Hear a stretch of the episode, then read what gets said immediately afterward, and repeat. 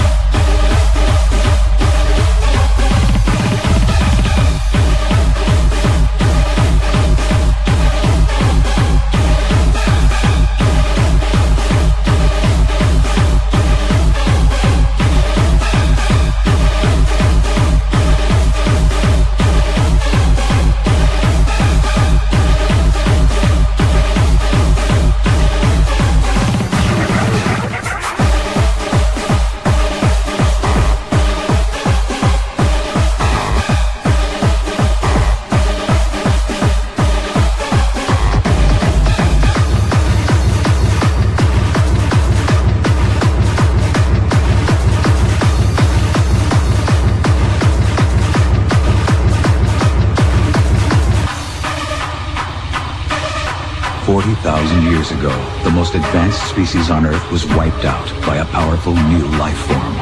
Us. Now, another new species has evolved. Stronger, smarter, and dedicated to our annihilation. Once again, it's survival of the fittest. And this time, we are the prey.